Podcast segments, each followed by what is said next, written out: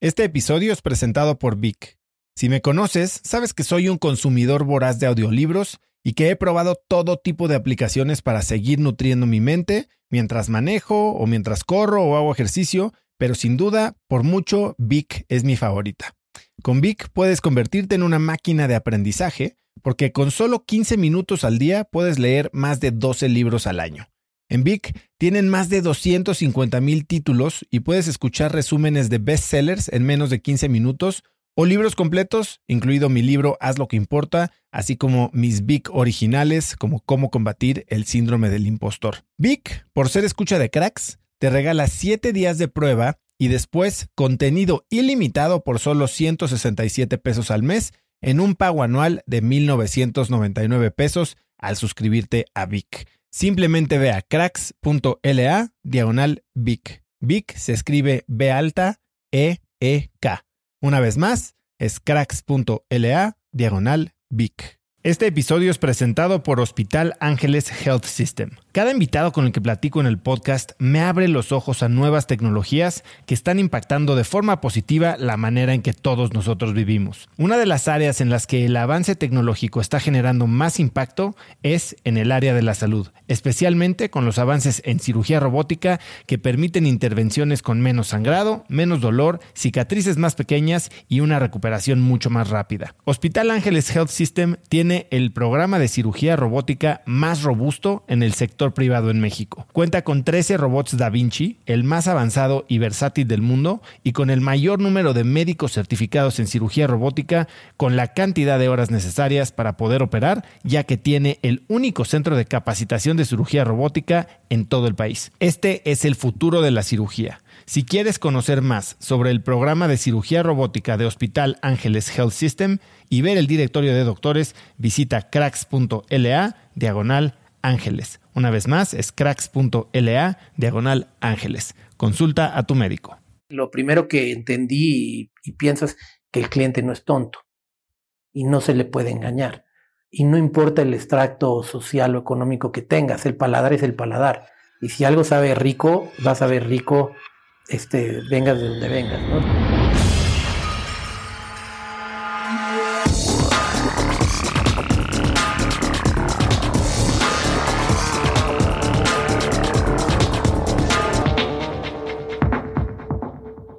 Hola y bienvenidos a un nuevo episodio de Cracks Podcast. Yo soy Oso Traba y entrevisto cada semana a las mentes más brillantes para dejarte algo único y práctico que puedas usar en tu vida diaria. Hoy tengo como invitado a Javier Briseño. Desde 1999, Javier es fundador de la cadena de gelaterías mexicana Neve Gelato. En 2011, ya con 23 ubicaciones, Javier vendió su empresa al fondo de capital privado Nexus Capital para años después recomprarla junto con otras cadenas de restaurantes que también pertenecían al mismo fondo. Durante el tiempo que Javier no operó Neve Gelato, él creció su fábrica de helados para ser uno de los principales fabricantes en el país y sirve a empresas como Alsea, Walmart y las mayores cadenas hoteleras. Hoy Javier y yo hablamos de franquicias, sobre cuándo y cómo vender tu empresa y cómo tener éxito en el negocio de los restaurantes, además de, obviamente, de helado. Este es un episodio que grabamos en vivo como parte de una sesión con el grupo de miembros de Cracks Mastermind, quienes al final tuvieron preguntas y respuestas con Javier. Así que sin más, te dejo con mi entrevista con el rey del helado, Javier Briseño. Me contaste que uno de tus grandes eh, pasiones es algo de lo que habló ahora justo Daniel, el ajedrez. Sí. ¿Cómo, ¿Cómo te llega el interés en el ajedrez y qué tanto te estás metiendo? Fíjate que mi, mi papá desde chico jugaba mucho ajedrez y, y, me lo inculcó desde chico y, yo me acuerdo desde los 15, 16 años que iba a Nueva York y me ponía a jugar ajedrez en, en, en los parques, ¿no? Este, y eh, el ajedrez como todo es muy interesante cómo ha desarrollado porque yo en esa época, digo, no, no voy a hablar demasiado del ajedrez, pero en esa época, pues no podías jugar contra gente como puedes jugar ahorita en línea, ¿no? O sea, tú tenías uno o dos amigos, te metías a un club y hacías dos, tres, dos, tres juegos. Ahorita puedes jugar en el día contra mil personas, las cien, las que te dé tiempo de jugar en, en línea. Y es increíble eh, cómo también eh, todo ha ido evolucionando, ¿no? Entonces, la verdad, me, me gusta mucho porque me mantiene Este, me gusta mucho la estrategia y me mantiene la cabeza siempre ocupada. ¿Y juegas en línea? Juego mucho en línea, sí, mucho. Este, digo, soy lo que soy un jugador de club, ando en los 1300 puntos, ya para que te, tengas una idea, un, un, maestro internacional empieza sobre 1800 puntos, ¿no? Ya un gran maestro 2400 puntos. Y un novatazo. Un novatazo estará en 600, 700 puntos, sí. O sea, mira, como anécdota nada más, un día cuando yo estudiaba en Libero, yo no estaba en el club de ajedrez, pero iba pasando en la tarde y había un tableros ahí del club de ajedrez y dije, me gusta el ajedrez, me voy a poner a echar un partido y, y el profesor o el director del club de ajedrez me dijo, a ver, este, ahora tú pásate y tú vas a jugar contra estos cinco, ¿no? Solito. Entonces, simultáneamente. Y, le gané a los cinco, ¿no? Pero, pero soy un jugador de club, o sea, no soy un jugador profesional, pero es, muy interesante la, el ajedrez, ¿no? ¿En dónde juegas ajedrez en línea? En chess.com chess.com y veo videos. Y es, increíble el mundo del ajedrez. Como, y claro, la serie de, Queen Gambit ayudó mucho a, todo ese tipo de cosas, ¿no? ¿Encuentras que hay ahora más jugadores de ajedrez? Sí, creo que hay una estadística que después de Queen, King's Gambit, Queen's Gambit, hubieron 100 mil jugadores más en línea en un mes o cosas así, ¿no? Entonces, e, es interesantísimo como un juego que tiene más de 200, 300 años se sigue manteniendo moderno y, mantiene la expectativa, ¿no? Javier, em, a ver, ciertamente lo que has hecho en tus empresas tiene mucho que ver con estrategia. Y a diferencia de muchos emprendedores que tal vez son unos emprendedores primerizos, tú tuviste una escuela de emprendimiento en casa, ¿no? Tú vienes de una familia de emprendedores. Bueno, tu papá es un emprendedor sumamente exitoso. Cuéntame, ¿qué aprendiste de él? Y después cuéntame por qué decides no seguir en la empresa tan exitosa que tiene tu papá? Yo, creo que como el, muchas veces vemos que un hijo, de un muy buen doctor también es doctor. El hijo de un muy buen abogado es abogado. El hijo de un buen político es político. Entonces yo desde chico pues vi en, en, mi papá cuando lo acompañaba a las empresas, cómo platicaba, lo que decía, las decisiones que tomaba, todas las conversaciones en la, en la sobremesa giraban a partir de negocios, de crear negocios. Entonces, para mí era algo natural, o sea, para mí siempre fue natural hacer mi empresa. Nunca, nunca estuvo en la mesa trabajar para, un, para, un, para una empresa, no porque estuviera mal, sino porque ni siquiera estaba dentro de mi universo, ¿no? Entonces, este, creo que es algo con lo que yo nací, lo traigo en el ADN.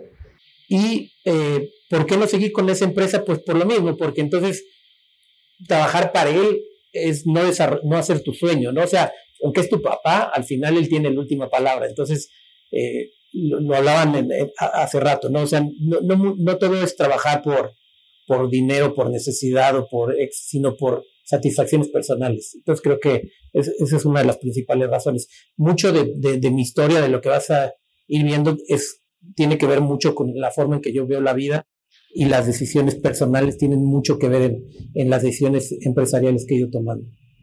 Cuéntame un poco cómo se veía tu juventud cuando decides emprender, o sea, ¿qué, cuál, era tu objetivo a nivel de vida? Porque bien podrías haber tomado la fácil y emprender mucho más relacionado al negocio familiar. Tal vez no directamente como empleado de la empresa, pero sí innovando en los bordes. sí, bueno, mira, sí, sí hubo una innovación en los bordes porque eh, la idea de empezar con los helados es porque la empresa en papá empieza a, importar y a distribuir maquinaria para, para gelaterías y, materia prima. Entonces, a mí la venta de maquinaria no me apasionaba, pero sí la idea de crear un concepto donde visualizaba yo a la gente comiendo un helado diferente como el que yo había visto en Italia, este, con una revolución del, del marketing de, del producto. Entonces, sí, sí creo que, que el, que, existió ese, ese emprendimiento natural, ¿no? Ahora también, eh, por eso todos los negocios que estoy involucrado tienen mucho que ver con comida, eh, con, con, con, el servicio, y estoy muy poco involucrado en, negocios eh, unicornios de, de, tecnología, ¿no? Que, como bien dices, es de generaciones que vienen un poquito más abajo, más abajo de mí, ¿no? O sea, cuando yo era pequeño, siempre oías a la, a la gente decir, de, de, la gente tiene que comer. El negocio de la comida siempre va a existir porque la gente tiene que comer.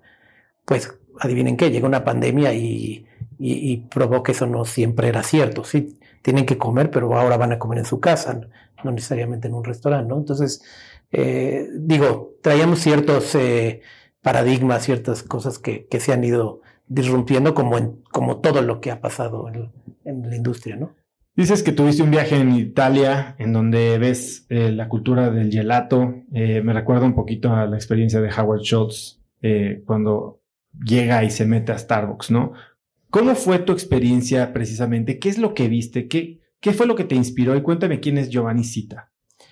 Mira, eh, o sea, vi las gelaterías, vi las pasticherías, vi, vi, todo ese display que te atrapaba. O sea, tú caminabas por las calles de, Italia, de Francia, sobre todo Italia, y, ves esas panaderías, a la fecha todavía existen con, con esas cantidades de panes y helados y te empiezas a volver loco, no sabes qué, que comer, te quieres comer todo, no te alcanza el estómago, ¿no? Y en México realmente no, no existía eso. Entonces yo, yo decía, ¿por qué, no podemos poner eso también en México, no? Eh, Giovanni Cita es un, un personaje muy interesante que, que, existió en mi vida hace mucho tiempo, que era un maestro heladero eh, italiano que se dedicaba a dar capacitación y que fue el primero que me empezó a meter en el mundo un poquito más de, del helado, ¿no? Entonces, e, él eh, sabía muchísimo del lado, pero era un personaje muy, muy interesante que, que, te apasionaba y te hacía... Él tenía una frase que se me quedó grabada que decía, la nieve cae del cielo, pero el helado es un arte hacerlo. Y, tiene toda la razón del mundo, ¿no? Claro, entendiendo que la nieve, aquí en México no nieva, pero que la nieve es un, una cristalización del agua que inclusive es desagradable para el paladar y el gelato, el helado, tiene que tener una textura y una cremosidad increíble que se logra a partir de, que las partículas sean muy pequeñas, etcétera. Entonces, sí, sí, en esa frase podemos englobar todo lo que pasaba, ¿no? Y en México, pues en realidad veníamos nieves, no, no gelatos, ¿no? O sea, sin, sin hacer menos nada, pero se vende mucho o se vendía mucho la nieve. Entonces, era esa introducción de ese producto mucho más cremoso y más, más agradable al paladar, ¿no? ¿Cuál era tu visión del negocio cuando decides empezar a usar los contactos de tu papá para ahora empezar a comprar eh, maquinaria que te permita hacer gelato? ¿Cuál era la visión? ¿A dónde creías que podía llevar un negocio de helados en México? Mira, la verdad, como que en ese momento no, no era tanto de, de, llegar o no llegar a un lugar, sino de hacer algo que en lo que yo creía, en lo que me apasionaba, ¿no? O sea, para mí era algo súper divertido, en lo que pensaba todo el día, este, y, y, estuvo muy interesante porque cuando yo, bueno, yo me acuerdo cuando mamá me llevaba al banco y ahí en, Reforma, donde está ahorita la gasolinera, había un Danesa 33 que vendían el heladito en un casco de, fútbol americano, ¿te acuerdas? Sí, bueno, entonces ya llegas y pides. Pero a mí me frustraba que mi mamá tenía que pagar, bueno, mamá y todos los clientes, primero el helado, antes de que te lo dieran. Entonces, pues como, como niño estabas ansioso de probar el helado. Yo decía, pues, ¿por qué primero tengo que pagar? ¿no? Entonces, nosotros fuimos innovadores en Neo y Gelato en decir, primero cómete tu helado y luego me lo pagas. Entonces, este, ya no tienes que llegar con el tiquetito, a ver, ¿qué quieres? Ya, ya que estás feliz, ya ahora sí, este, eh, págame, ¿no? Ya que estás eh, contento, tranquilo. Otra de las cosas que hicimos fue, por ejemplo, antes en México era muy dado, este, a que la nieve era más barata y el helado era más caro, ¿no? Inclusive todavía hay una cadena que te vende, depende del helado que escojas, en diferentes precios, que es una locura, ¿no? O sea, en tu cabeza. Entonces nosotros dijimos, a ver, en el gelato, todos los helados cuestan igual. Es cierto que el costo no es el mismo, pero hay gente que yo imagino que puede ser muy susceptible al precio, que dice, yo quiero el helado de menta con chocolate, pero no quiero gastar tan, este, dos pesos más y quiero llevarme el de limón. Entonces, lo que nosotros hicimos es, a ver, quita el tema económico un lado y compra el que realmente quieres, ¿no? Entonces, así fuimos buscando ciertos detallitos que realmente cambiaron el, la experiencia de compra, porque una, mira, tú vas en, tu día a día, a lo mejor ahorita ya con la tecnología ya no es tan así, porque hay corner shops y eso, pero hace 20 años, pues la señora iba al banco, iba a la tintorería, iba al sastre, al súper, y se tomaba 10 minutos del día para ella. Y esos 10 minutos decidí ir a Neve Gelato a comprarse un helado. Entonces, en ese momento lo que tú no quieres es presionar a la gente. Entonces, yo, yo critico un poco las cadenas o conceptos que te hacen cuatro preguntas antes de, de entregarte el producto, ¿no? ¿Lo, ¿Lo, quieres chico o grande? ¿Lo quieres con esta leche o sin esta leche? ¿Lo quieres con... A ver, dime qué quieres. ¿Quieres un helado? ¿De qué lo quieres? Ten, ¿no? O sea, ¿por qué? Porque ya he tenido que tomar muchas decisiones en mi día. Ya tuve que decidir, los empresarios ya tuvieron que decidir problemas grandes. Ya lo que no quiero decidir, ya no me hagas preguntas, dame mi helado y déjame ser feliz, ¿no? Entonces, eso, es, eso siempre ha sido como lo que está atrás de, de Neve Gelato. Nosotros siempre hemos dicho que vendemos felicidad, no que vendemos helados. Y el, el helado o el gelato es la herramienta a través de la cual vendemos esa felicidad. Y ese inicio, ¿cómo se da? A ver, no, sabías a dónde iba a llegar, entonces, ¿cómo fondeas una idea de traer felicidad a través del gelato? ¿Quién te ayuda al inicio? Mira, eh, sí me, me, ayuda un Friends and Family, un amigo, y este, también papá aporta un poco al crecimiento porque él en su mente empresario decía que el negocio iba a estar en la venta de la maquinaria y yo decía que iba a estar en las heladerías, ¿no? Al final eh, yo tuve un poquito más de razón en ese nicho en particular, este, y entonces pues él, él me ayuda un poco, ¿no? Eh, y luego el crecimiento realmente fue como, como le dicen ahora, orgánico. En esa época no había este, angel investors, no había, o sea, sí había, pero no era, no era lo común, ¿no? O sea, este, fondos de inversión, etcétera, sino pues a ver, tuve una heladería, me fue muy bien, después de un año y medio junté, abro la segunda, después abro la tercera y de repente ya me alcanza para dos más y así, ¿no? Hasta que de repente ya ya tienes algo un poquito más interesante, ¿no? Tu primera tienda fue en Altavista, ¿no? Mi primera tienda fue en Altavista. ¿Y la trabajabas tú? Yo me acuerdo cuando yo tuve tiendas, pasaron creo que tres meses que trabajé de sol a sol, de lunes a domingo, eh, todos los días. ¿Tú cómo era tu experiencia al ser un emprendedor de retail en ese momento? Mira, yo, yo lo tengo muy claro, fue un 10 de mayo del, de 1999. Eh, llegué a las 4 de la tarde y puse la primer basqueta en la vitrina y de ahí empecé a vender helado. Y había clientes que me que pedían un sabor y me decían, es que está buenísimo, dame otro del mismo, ¿no? Y se comían, hubo uno que comió tres y ahí fue cuando dije, aquí hay algo interesante, aquí hay algo realmente este, que vale la pena explorar, ¿no? Eh, lo interesante en esa época, este pabellón Altavista, ahí casualmente fue el primer Cinemex, casualmente fue el primer Italianis, entonces era una plaza diferente. Entonces nosotros le vendíamos a la gente que estaba haciendo cola para entrar al Italianis, porque en esa época siempre había cola fuera del Italianis. Y, así fue como, como fui captando la aceptación que tenía la gente por el producto, ¿no? Porque e-, es bien importante, sí, que para toda la gente en esa época el producto era totalmente innovador. O sea, aunque el helado, el gelato no era algo innovador, la, la textura y el sabor que presentaba era algo muy diferente, ¿no?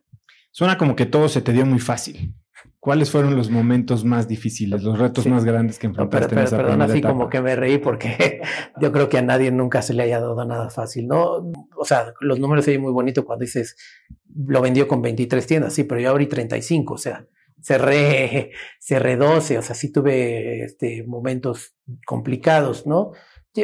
Es como todo, es una curva de aprendizaje, o sea, el, el, el tema que te lleva tiempo entender que estás en un negocio de, de location, principalmente de, de, tráfico, de tú puedes tener el concepto correcto. Yo siempre he, dicho, he visto negocios que tienes el concepto correcto en el lugar equivocado. Entonces, eh, no es suficiente tener el concepto correcto, sino es, tiene que ser el concepto correcto en el lugar correcto. Háblame un poco más de eso. Hace poco platicaba con la que resultó ser la reina de Guadalajara y próximamente del Bajío, eh, Marisa Lazo. Eh, tiene 100 pastelerías, ya tiene también su marca de helados y ella parece escoger locales muy, ella es muy del estómago, ella maneja su negocio eh, por, por feeling y tiene un imperio, ¿no? Para ti, ¿cómo era el proceso? Porque yo usé consultores, usé estudios de mercado, inclusive la gente de Alsea nos ayudaba a hacer mapeos demográficos de zonas para escoger locales de nuestras tiendas. ¿Cómo lo hacían ustedes? La verdad, creo que yo tuve suerte porque me tocó eh, subirme en un boom eh, de centros comerciales que hubo más o menos en esa época, en los, empezando los 2000 con, con, por ejemplo, con Grupo Danos, ¿no? Yo te voy a poner un ejemplo, nuestra tienda Reforma 222, que es de las más exitosas, yo firmé el contrato cinco años antes de que se abriera el centro comercial. O sea, ¿y por qué? Porque a esa edad te avientas como el borras a lo que sea, ¿no? Es la verdad. O sea, este, pues no tienes experiencia y no tienes miedo de nada. Y, y a mí me decían, es que nadie quiere entrar a este centro comercial porque ahorita Reforma pues está remodelado y es precioso, pero en esa época pues, Reforma estaba horrible, ¿no? Entonces nadie quiere entrar porque las zonas son... Y yo llegué y a los tres días les firmé el contrato y por eso hoy el local de Neve Gelato Reforma 222 tiene una ubicación privilegiada, la planta baja, en el mero centro de la plaza, ¿no? Entonces creo que, creo que, o sea, para hacerte modesto, pues, mucho fue suerte, ¿no? O sea, y, y, cuando me dijeron, oye, entra a Delta, pues entré a Delta. Yo me acuerdo que en Delta yo quería un local que estaba pegado a Liverpool y, y me hablaron, me dijeron, no te dejaron tener ese, te vamos a dar uno acá en esta otra esquina frente a, a Soriana. En ese momento, pues la noticia me, me, entristeció un poco, pero resulta que me dieron un local mucho mejor, ¿no? Entonces hoy también ahí tengo un super local. Entonces, eh, pues así, circunstancialmente, ¿no? Entonces, eh, como que en eso pues vas aprendiendo, ¿no? Y, y claro, lo único malo de eso es que crees que todos tus locales van a ser un éxito, entonces tienes que tener dos o tres tropiezos para entender que no todos van a ser este, exitosos. ¿Qué tan rápido decidías cerrar un, un local? demasiado rápido para mi desfortuno, ¿no? O sea, sí, sí, ahorita, claro, con el tiempo te vas volviendo más este, cauteloso, pero en ese momento era casi, casi proyecto que me ponían, proyecto que le entraba, ¿no? Y para cerrar una tienda que no estaba saliendo como tú esperabas, ¿cuánto tiempo le dabas de vida? Eso era muy rápido, yo creo que máximo dos años, o sea, no, año y medio, dos años, eh, sobre todo en el tema de los helados, en, en, porque al final el, el helado depende del flujo. O sea, si no hay flujo en la plaza, pues a quién le vendes, ¿no? En, en otros conceptos, por ejemplo, en el caso de, de, del Epatat que tenemos en Vallejo con, con, hamburguesas, este, el proyecto ha madurado muchísimo. El primer año fue muy difícil, el segundo también. Y ahorita somos de los locales más exitosos de la plaza en comida. En una plaza que tiene 32 opciones de comida, ¿no? Y que han cerrado cuatro o cinco restaurantes, ¿no? Entonces, pero ahí sí porque es lleva un proceso de maduración, ¿no? Ustedes, por la naturaleza del negocio, empezaron a fabricar muy rápido, ¿no? Era parte del modelo. Y entiendo que al principio traías todos los ingredientes de Italia. ¿Qué tan complicado fue eso? ¿No fue meterle demasiado estrés a un negocio que también estaba por probarse? Sí, mira, eh, lo que pasa es que no había de otra opción. En el modelo de la gelatería, sobre todo en, en Italia y que está extendido a Alemania y, y Francia, etcétera, España, es que existen 50 empresas grandes que hacen eh, materia prima que se de una forma industrial. Y entonces ellos nada más te dicen, mira, vas a agarrar el polvito A y le vas a poner leche, azúcar y agua y le vas a poner eh, 50 gramos de esta pasta que sabe a, manzana verde lo mezclas, lo metes a esta máquina y vas a tener tu gelato. Haciéndolo así relativamente sencillo, muy sencillo, ¿no? Y así trabaja el 95% de las gelaterías en el mundo. ¿Qué, ¿Qué, hacen ellos para diferenciarse? Dicen, bueno, voy a comprar una leche más especial, o yo le compro la pasta a tal proveedor en lugar de a tal, y etcétera. Pero, pero en realidad, eso no es saber hacer helado, eso es un tema muy superficial. Entonces, yo te puedo decir que los 10 primeros años, pues yo no sabía hacer helado, sabía vender helado, sabía tener un concepto de cómo vender helado y cómo presentar lo que era neve gelato. Ahorita las cosas son muy diferentes. ¿Por qué? Porque regresando al, tema de las famosas 10.000 horas, dedícate a hacer 10.000 horas algo, pues vas haciendo, te vas haciendo experto en algo, ¿no? Entonces nosotros ahorita fuimos aprendiendo a ver ¿Qué es lo que trae esos polvitos A? ¿Y qué es lo que trae esta pasta tal? ¿Y qué, ¿Y qué pasa con el helado? El helado es un tema, así como te lo planteé, que es de fácil, es súper difícil y complejo, por otro lado, cuando no te dan esa formulita, porque cuando empiezas a jugar es, primero, el helado tiene que tener ciertos, cierto porcentaje de sólidos para que tenga esa textura. Segundo, si tú te pasas, por ejemplo, de, de leche, el helado se empieza a poner eh, arenoso. Si, si, por ejemplo, ¿por qué no existe un helado light bueno? Porque el azúcar no nada más está ahí para endulzar, sino está para dar este, sólidos.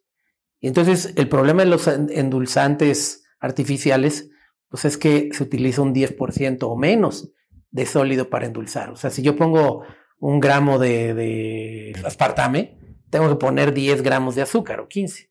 Entonces le estoy quitando 90% de los sólidos y al quitarle esos sólidos se me pasa de leche y se hace arenoso. O si han visto todos los helados light son muy duros, o sea, no tienen esa cremosidad y es porque le falta esa, ese tema, ¿no? Y si le pongo demasiada grasa, bueno, entonces ya este también tiene todos sus efectos. Entonces, balancear un helado es muy complicado.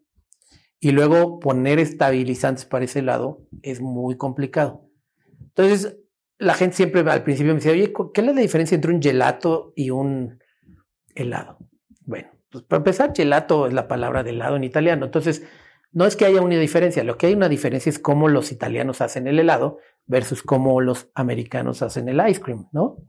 Es como decir cuál es la diferencia de una pizza napolitana que pues este que se mete al horno a 500 grados y se cose en 3 minutos contra una pizza americana que se mete al horno 15 minutos, que tiene una capa más gruesa, las dos son pizzas, pero cada quien lo está haciendo de una manera diferente, ¿no? Entonces en el gelato es la misma historia, el gelato es un producto que se hizo para consumirse de una manera muy rápida, porque el, italiano, si tú vas a la gelatería que está enfrente de la Fontana de Trevi, pues en un día se va a acabar el helado, entonces cuando sale la máquina siempre sale súper suave, con una textura impresionante y se vende súper rápido y todo el mundo dice, es que en Italia los helados son muy suaves y muy cremosos. Sí, porque lo hicieron ayer, ¿no?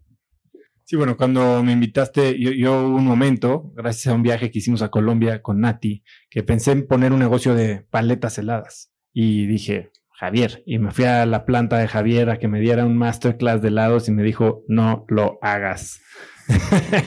Entonces, eh, afortunadamente tomé su consejo y me ahorré una lana. Pero bueno, a ver, entonces empieza a crecer. Y aquí en el grupo de Cracks Mastermind tenemos eh, a varios restauranteros. Y viene la disyuntiva de si crecer con capital propio, con socios por ubicación o con franquicias. ¿Cómo creciste tú? Porque hoy ya tienes modelos de varios tipos. Cuéntame un poco cómo fue el crecimiento. mira, yo no, nunca he sido partidario de, de franquiciar porque a mí me gusta mucho la, agilidad que tenemos para la toma de decisiones y para la innovación. Eh, te voy a poner un, ejemplo. Hace tres meses que me fui a, vacunar, estaba, pasé por un lugar donde estaba vendiendo afogatos. Mm, me recordó mucho, a mí siempre me gusta el afogato, pero el afogato tradicional pues es un café expreso con helado de vainilla, ¿no? Pero lo vi ahí este, aplicado de una forma y dije, eh, creo que si le hago un twist y lo presento de esta forma y, le agrego todo lo que, lo que hemos venido haciendo, podría ser un producto que funciona. Entonces lo platicamos en camino a la vacuna, eh, lo apuntamos en un cuadernito, este, a ver, estos son los sabores, pa, pa, pa, regresamos a los tres días a México, implementamos y a las dos semanas estaba en tienda el producto, ¿no? Te puedo decir, el viernes pasado vendimos 260 fogatos, que pues, para eh, las pocas 10 tiendas que tenemos es un número importante, ¿no? Que es un producto que no es conocido en México, o sea, para el sector que vamos, es un producto que cuesta el doble de lo que cuesta un helado sencillo. Y siento que si yo franquiciara, perdería esa flexibilidad que es lo que me está permitiendo tener esta, este dinamismo, esta creatividad, ¿no? O sea, una de las una de las cosas que a nosotros nos funciona muy bien es que eh, tenemos este conocimiento del mundo del helado, del chocolate, de la pastelería, de todo, y tomamos de este universo las cosas y las juntamos de una manera que parecen novias cuando ya te las estoy demostrando, pero antes dices, ¿por qué a nadie se le ocurrió si siempre estuvo ahí, no? Entonces lo que estamos haciendo es llevar a Neve Gelato a precisamente, en, en Estados Unidos se habla que el, que el mundo del café está en una tercera ola.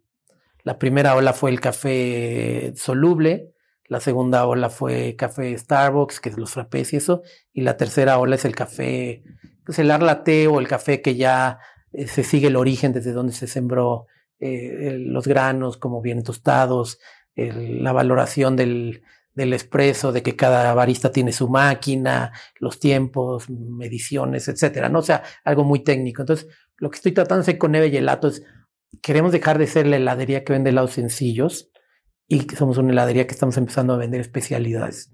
Justo eso me quería meter, porque al inicio me hablas de, digamos, tu, tu buyer persona, que es alguien que tal vez dudaba de si gastar dos pesos más en un helado más caro. Eh, hoy Neve Gelato parece que lo estás posicionando como algo premium y vamos a hablar de, de Bardot un poquito más adelante. Pero también creaste una marca que se fue más down market, ¿no? Creaste una marca más barata. ¿Cómo, cómo segregas o cómo identificas a quién venderle qué o por qué ha ido cambiando también el, el target al que la misma heladería en la misma ubicación está sirviendo? Lo estamos haciendo eh, premium de percepción, pero no de costo. Te puedo decir que por la calidad y el producto que estamos recibiendo, que no lo digo, o sea, lo digo yo, pero, pero creo que mucha gente lo respalda, estamos siendo del mejor helado que se está haciendo en México, ¿no? O sea, una calidad impresionante porque gastamos mucho en los ingredientes. O sea, porque tenemos una economía de escala que nos permite llegar a un costo más bajo que, que cualquiera. Vamos a decir, si alguien que usa el método tradicional con el que yo empecé, su costo es de 100, mi costo por economía de escala es de 50. Pero entonces lo que yo hago, en lugar de decir me voy a ganar estos 50 pesos más, por decirlo, este 50%, subo la calidad de los ingredientes para que mi costo siga siendo 100, pero con un producto espectacular, ¿no? O sea, entonces yo uso chocolate Valrona para la cobertura de mis paletas, este, uso chocolate República del Cacao, voy un, voy un rancho y compro crema de, de vaca frescas para que tenga ese, esa textura y ese sabor. Este, tuesto las, compro los pistaches y los tuesto yo. O sea, estamos integrados verticalmente de esa forma, pero buscando siempre la, la excelencia en los ingredientes, porque no hay de otra. O sea, mira, yo hace 20 años, cuando empecé, dije, lo primero que entendí y, y pienso es que el cliente no es tonto y no se le puede engañar. Y no importa el extracto social o económico que tengas, el paladar es el paladar. Y si algo sabe rico, va a saber rico, este, vengas de donde vengas, ¿no? Entonces, eso lo, lo, lo, fue la base de la fundación de Neve Gelato, pero está replicado en Lepatat y en, y en Esbarro. Entonces, si tú vas al Lepatat de Vallejo, pues vas a comer una hamburguesa espectacular, ¿no? Y, si vas, las papas las traemos de, de, de Bélgica porque son las, las papas tradicionalmente más ricas, ¿no? La papa Benji, ¿no? Entonces, oye, regresando a tu pregunta, ¿no sería más fácil que compres aquí McCain, que compres aquí Simplot? Sí, sería mucho más fácil, pero no estamos en el negocio de hacer las cosas fáciles, estamos en el negocio de hacer las cosas ricas y bien. Ahora vamos a adelantarnos unos años, tal vez después de que abriste 35 y cerraste 12. ¿En qué momento, y para conectar con lo que nos estuvo platicando ahorita en la conversación, Daniel, eh, Cuéntame cómo decides vender. Mira, eh, como él lo comenta, y yo creo que muchos tenemos esto, es una decisión personal. Eh, llega un, eh, en ese momento yo tengo dos hijos pequeños y es cuando empieza a, oírse en México mucho el tema de la, de la criminalidad y las matanzas, ¿no? Que a lo mejor hoy ya pues es muy normal para todos y nadie nos asusta no nada, que se ¿no? Quitó, nada más Exactamente, sí. Pero en ese momento a lo mejor tuvo un impacto más grande en mí y, y, me puse a pensar, este es el país donde quiero que mis hijos crezcan, ¿no? Y con tantas matanzas, etcétera. Entonces dije, bueno, pues voy a probar este, irme a Estados Unidos. Y eso es lo que me lleva a la decisión a, a, a vender eh, Nevellelato. ¿Y cómo es el proceso? ¿Sales eh, proactivamente a buscar postor o te buscan? ¿Ya había interés por parte de Taco Holding de comprarlos? Este, Víctor Calderón, que seguramente lo conoces de, de Endeavor, o sea, ¿no? sí, de Arcanto, eh, yo me acerco a él y él en su momento estaba asociado con una firma que se llama Provicapital y, y ellos me dicen, perfecto, yo lo tomo y lo empezamos a promover y se empezó a promover, hubieron varios interesados, pero también se junta, hay esa suerte, porque en todo siempre hay un tema de, llámese de suerte o de que factores tienen que estar alineados, que Taco Holding estaba buscando crecer con marcas mexicanas. Entonces eh, hay un interés natural perfecto de ellos de adquirir marcas mexicanas, que era su idea original para no pagar este regalías y este y nosotros de vender o yo de vender, ¿no? ¿Y cómo se da este proceso? ¿Qué tanto se negocia? ¿Y es una compra en la que sales por completo? ¿Quedas con algún tipo de rol? E, es un proceso padrísimo. La verdad es que, este, más allá del monto del que vendas tu empresa, creo que este fue súper interesante, muy dinámico. Eh, a mí, la verdad, me gustó muchísimo, aprendí muchísimo. Tuve la suerte de que traté con gente muy, muy decente, que la gente de Taco Holding es muy, muy decente, muy recta, y eso hizo que el, que el, que el proceso fluyera muy bien. Eh, yo originalmente quería vender la marca y la fábrica, y ellos eh, me, me, proponen nada más comprar la marca, las tiendas, y que yo me quedara la fábrica y me quedara su proveedor. Años después, ¿cuál fue el razonamiento detrás de eso? Sí, claro, para, o sea, es que son dos mundos muy diferentes, el fabricar helado y el vender helado. Las capabilities que necesitas para salir y vender helado son unas y las que necesitas para fabricar helado son otras. Y te hablo ahorita de helado, pero te podría hablar de chocolates o cualquier cosa, ¿no? una cosa es fabricar y otra cosa es vender. En, en, la parte de venta, pues hay una estrategia de marketing, de productos, de pricing, de empuje, de atención al cliente. Y en la parte de fabricación, pues hay procesos, producción, compras, abastecimiento, etcétera, ¿no?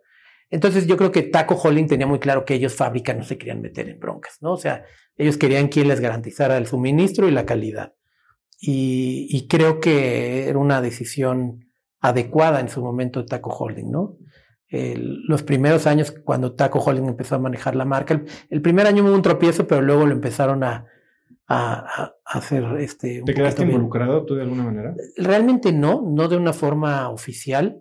Me quedé involucrado a nivel una relación eh, pues personal con ellos. De repente me hablaban, me preguntaban, oye, ¿qué opinas? Y al final, al ser el proveedor, pues sí estaba medio involucrado porque ellos pasaron a ser mi cliente más importante, ¿no? Entonces, este pues sí, no, no, no hubo un desligue total, ¿no? Y no tenías tú ninguna participación en el crecimiento futuro de lo que Taco Holding hiciera con el gelato. Era, saliste por completo de la estructura accionaria. Dentro del pago, un porcentaje pequeño en acciones de todo Taco Holding. O sea, no estaba nada más sujeto a Neve Gelato, sino a todo lo que Taco Holding hiciera, porque la idea original de Taco Holding era salir a bolsa. ¿Y cuál crees que fue en esta negociación y todo el proceso tu mayor acierto? Vender la mayor parte en cash. Ese creo que fue mi mayor acierto. Este, porque en su momento lo pensé y dije, a ver, no puedo dejar que, los, que el fruto, hay que, hay que tomar en cuenta que yo lo que estaba vendiendo en, ese momento era el fruto de mi trabajo de 10, 12 años, no me acuerdo cuántos eran, poquito más, como 14, y el éxito o no de lo que yo estuviera vendiendo, pues, los, pues lo estaba haciendo un cash out, ¿no?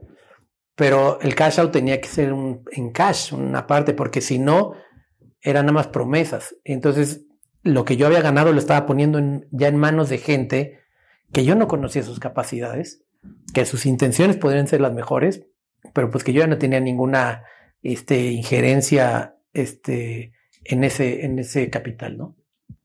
¿Y qué te hubiera gustado saber antes de esta negociación?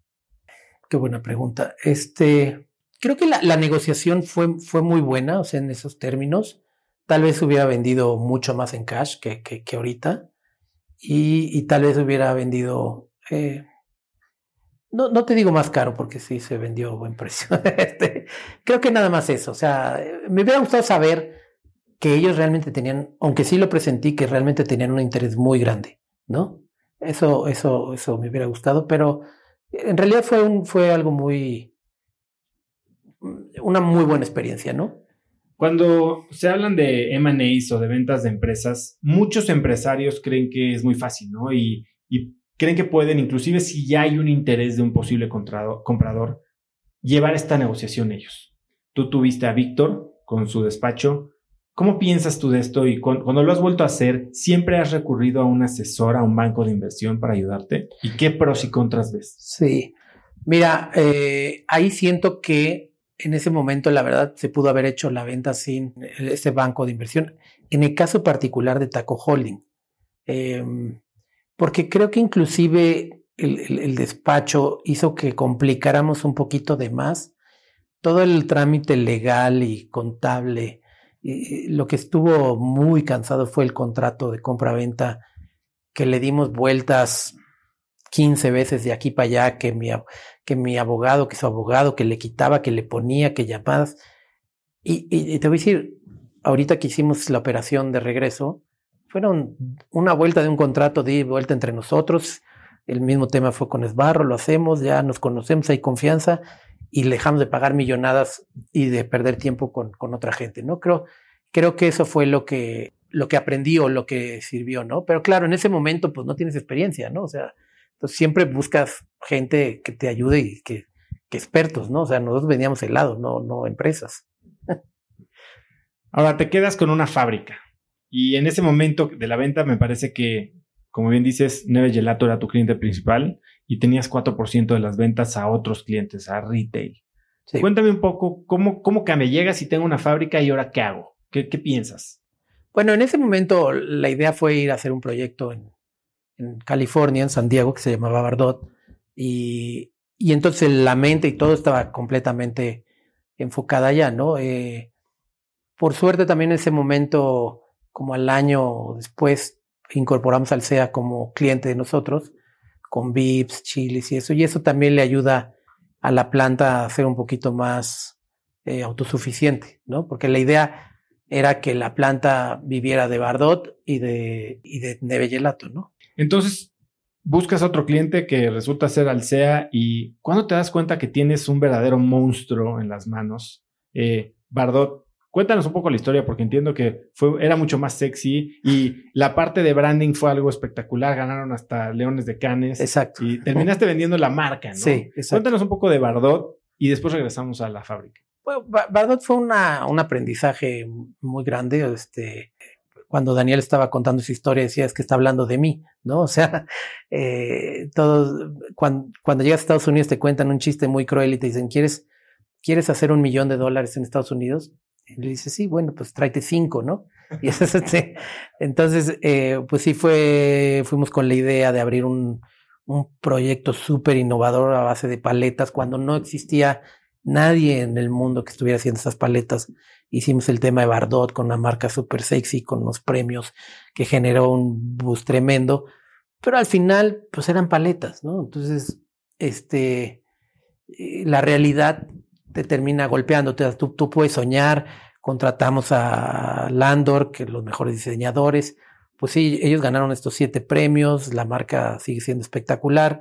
El producto era bueno, pero pues al final, pues no, no, no se pueden vender paletas como si estuvieras vendiendo joyas o como si estuvieras vendiendo bolsas de marca, ¿no? Entonces, este, y, y, creo que parte de, de, ahorita recordando es cuando yo tuve mi, mi mi panel internacional de Endeavor fue en Sudáfrica y tuve la suerte de platicar con el CEO de Gucci Group, que él había sido director a nivel internacional mundial de Unilever en helados. Entonces tuvimos muy buen clic, platicamos mucho y entonces la mente que a veces te hace preguntas que no te debería hacer, dice, ¿qué pasaría si el helado lo vendemos también tan aspiracional como vendemos una bolsa, ¿no? Y de ahí viene esa idea de pensar que el helado se podría todavía subir a un nivel como, Bardot, ¿no? Entonces, este, pues fue una experiencia eh, interesante, dolorosa, ¿no? Porque es complicado. Y entonces, pues, eh, cuando eso ya no funciona mucho y regreso a México, pues entre que pues tengo el monstruo y es lo único que tengo, ¿sí me explico? Entonces, este, y tengo las horas de experiencia de hacer helado, ¿no? De, de qué es lo que me empieza, porque en, en, esa transición nosotros dejamos de hacer heladeros artesanales, que, que puede ser un pequeño paréntesis, es artesanal entre comillas porque se hace con puro producto industrializado, ¿no? Y, los que realmente somos artesanales somos nosotros porque sí hacemos una integración vertical hasta abajo, ¿no? O sea, lo que te contaba, compramos las semillas, esto, lo otro, las tostamos. O sea, nosotros realmente somos los artesanales. Pero bueno, eh, es cuando nos empezamos a meter en este, en este monstruo. Nosotros construimos una fábrica. El helado hay dos formas de hacer, de un proceso discontinuo, que son las maquinitas que todos los artesanales usan, que hacen este, 5 litros por cada 20 minutos, a las máquinas continuas, que ya es un proceso o sea, más complejo, donde puedes estar sacando 600 litros por hora en una sola máquina, ¿no? Como, como una manguera que en lugar de que estar echando agua, está echando helado, ¿no? Entonces nosotros cambiamos a ese, a ese, a ese, a ese tecnología, pero cambios, yo cuando lo hice no sabía lo drástico que iba a ser. Para darte un ejemplo, es como si tú tenías una pickup y de repente compraste un tráiler de doble remolque, ¿no? O sea, no, no hay un in-between, ¿no? O sea, fue tremendo. Entonces, eso es lo que nos forzó a ir aprendiendo más de cómo realmente este, hacer el helado y nos fue abriendo las capacidades. Para darte una idea, hoy tenemos en, en, nuestra, en nuestro catálogo 10 tipos de helados de vainilla diferente. Y los 10 los vendemos a clientes diferentes, ¿no? A Vips le vendemos uno, a Chili le vendemos otro, a Tox le vendemos otro, a Neve Gelato le, le damos uno, a X cliente le, le, damos otro. O sea, depende del cliente, es el helado que, que, estamos haciendo, porque eso fue una de las cosas que nos caracterizó. Somos la, la fábrica que más eh, eh, flexibilidad tiene y dinamismo tiene en hacer diferentes tipos de helado. Eh, no quiero irme muy técnico, pero el helado tiene tres variables importantes. Uno, el aire, la cantidad de aire que tiene dos la base de la que está hecho y tres la saborización. Entonces, si juegas con esas, o sea, aire es, el gelato tiene 30%, el ice cream tiene 100.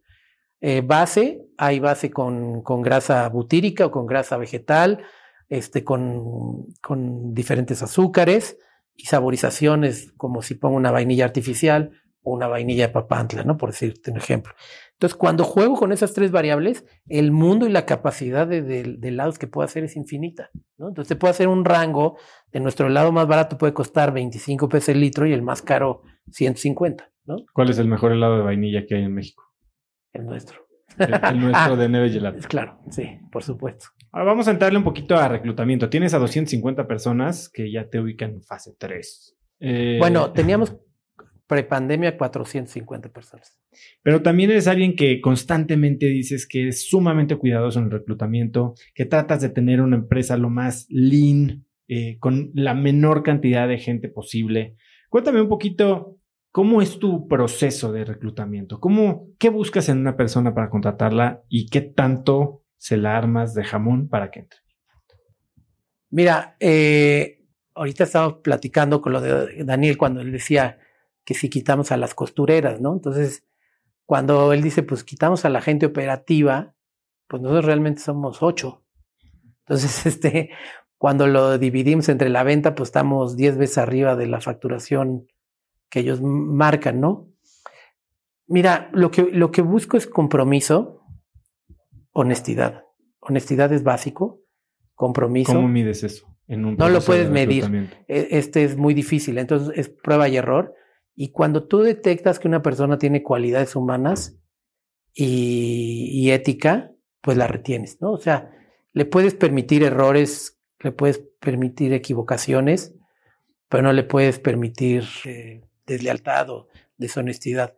Entonces, por eso, por eso trato de mantener el círculo muy, muy cerrado, muy pequeño, ¿no? O sea, nosotros buscamos siempre optimizar y ser muy flexible en eso. Te voy a contar una, una anécdota aquí. Ahorita me acompaña Valeria, que es, mi mano derecha eh, en la empresa y la que este, me ayuda con todos los proyectos. Tenemos un proyecto muy grande con la empresa más importante del mundo de helados.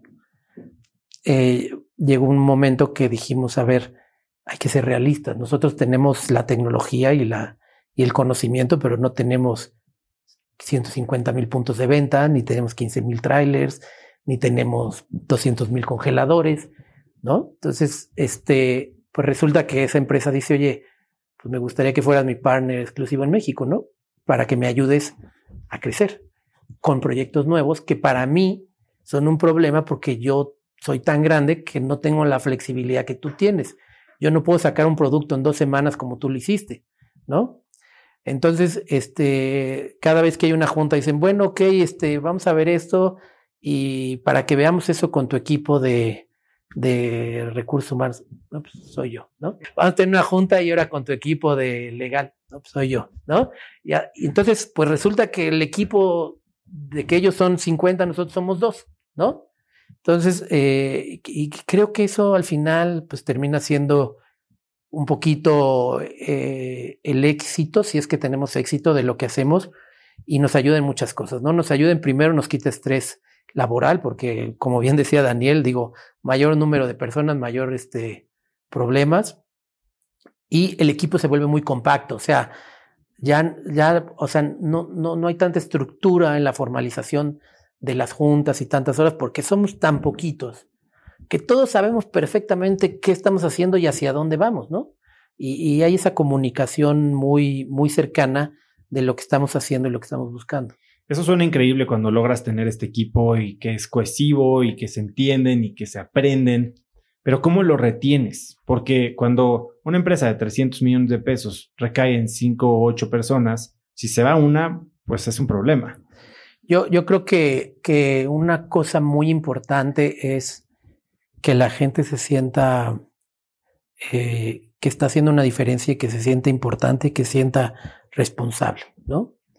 Tuvimos otro proyecto de, de un cliente grande que, que está comprando helado para vender en su negocio. Y, por ejemplo, en ese proceso eh, que era importante, yo no participé en lo más mínimo, ¿no? Dejé que la persona indicada fuera desde el momento uno hasta el final a, buscar esa y ganar esa venta. y entonces al final la gente, pues, siente que la empresa es ella también, ¿no? O sea, que está haciendo algo por su mérito, no, no nada más que está siguiendo órdenes, no nada más que está siguiendo indicaciones, no, no se está sintiendo que es un, una herramienta para llegar a un objetivo, sino que está haciendo esa trascendencia. Yo desde, desde chico me acuerdo que mucha gente, su principal queja en un trabajo era, es que no sé si estoy haciendo algo importante, ¿no te acuerdas? O de trascendencia, si estoy agregando algo. Y, la gente salía de las empresas porque dice, es que lo que yo hago no importa, ¿no?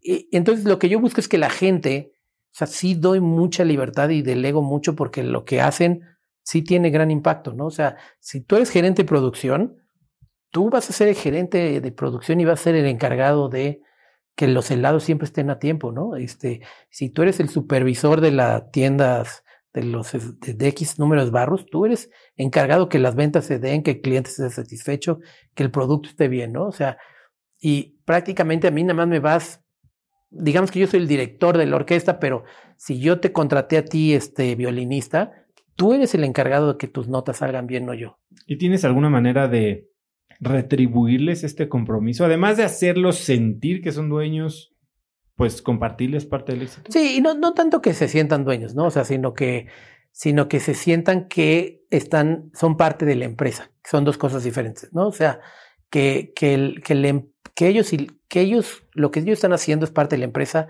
y la empresa les está retribuyendo algo también ellos les dan su tiempo a la empresa y la empresa a cambio les está dando esa satisfacción de sentirse seres humanos realizados, ¿no? Este, digo, al ser menos buscamos tener este eh, compensaciones arribita del mercado, etcétera, y, y, al final creo que mucho es esa dinámica tan tan informal, por así decirlo, tampoco tampoco rígida y acartonada que los hace estar en un ambiente laboral de gusto, ¿no? O sea, la gente que trabaja con nosotros, yo muchas veces veo que hacen muchas cosas que van más allá de lo que deberían de hacer, ¿no? O sea, por sus labores y los hacen sin que yo se los pida, ¿no? Y a veces les tengo que decir, oye, por favor, ya no hagas eso, o sea, no, me siento cómodo que estés dando tanto de, de, de cosas tuyas que no te corresponden, ¿no?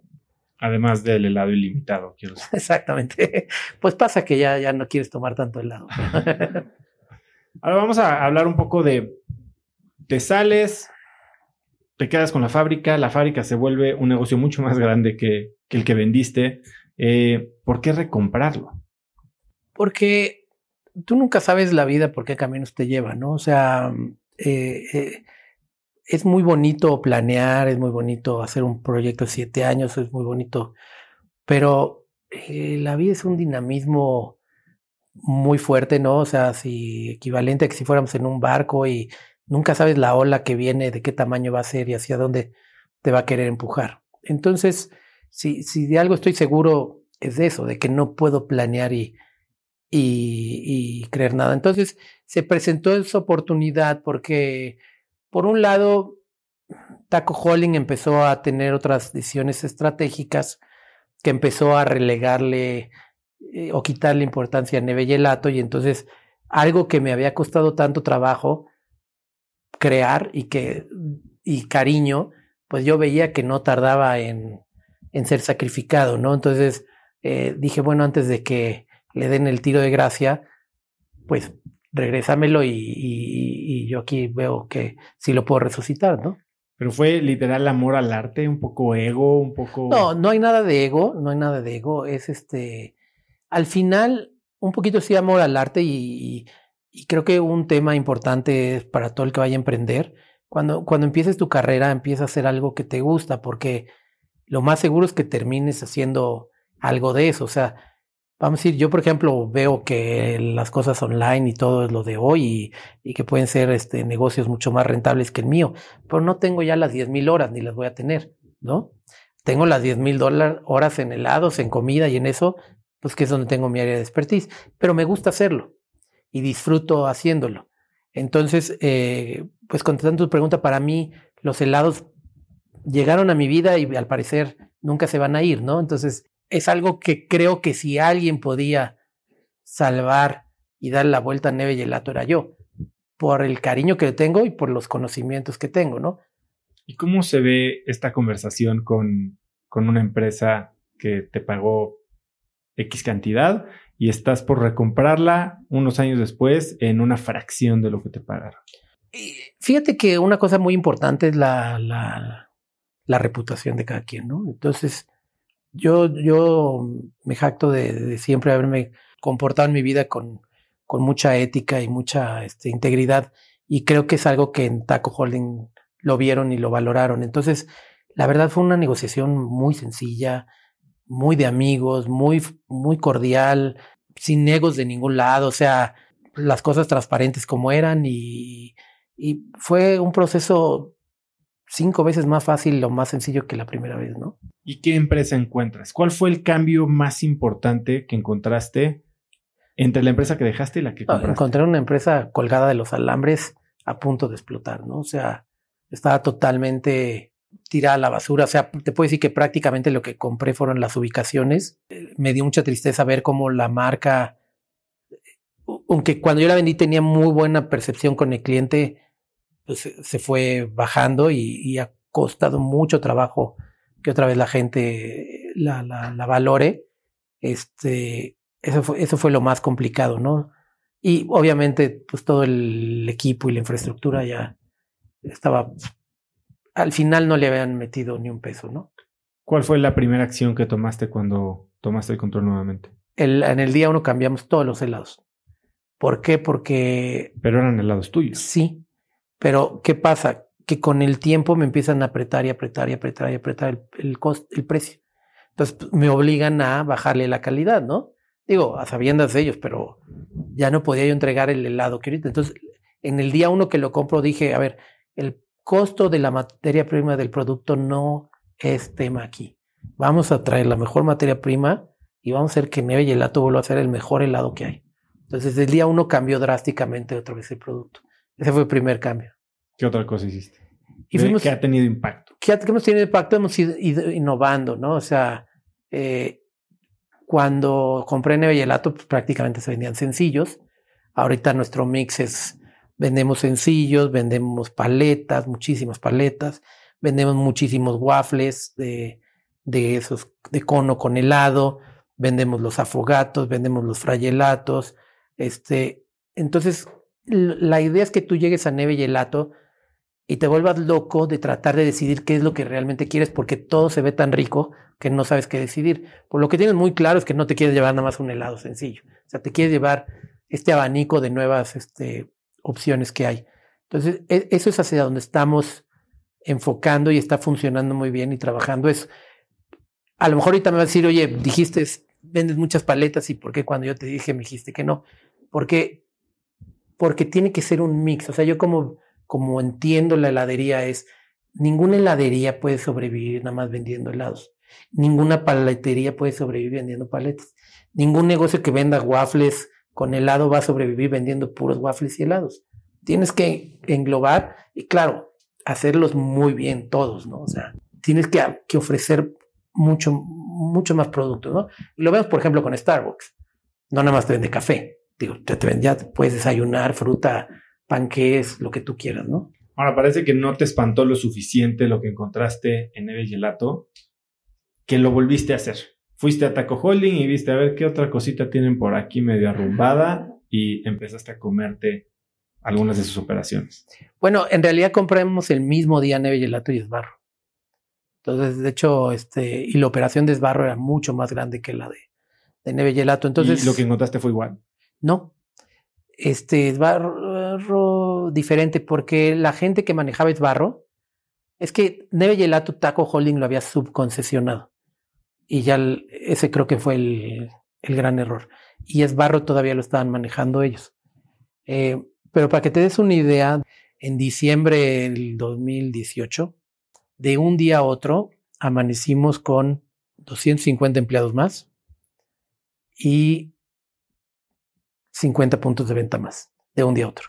Entonces fue la locura, ¿no? O sea, el, empezar a poner todo en orden, porque había que poner en orden Neve. Este, ya teníamos un fondo de inversión eh, listos para, para apoyarnos. Y, y, regresando a tu pregunta que me hace rato de cuándo buscar ayuda y no, por ejemplo, eh, sí eh, fue, es importante buscar ayuda para comprar una empresa cuando estás buscando financiamiento para que te traigan un fondo y te ayuden, ¿no? O sea, si, si llegas a lo mejor con tu cash, pues no, no lo necesitas, ¿no? ¿Qué tipo de fondo te iba a ayudar?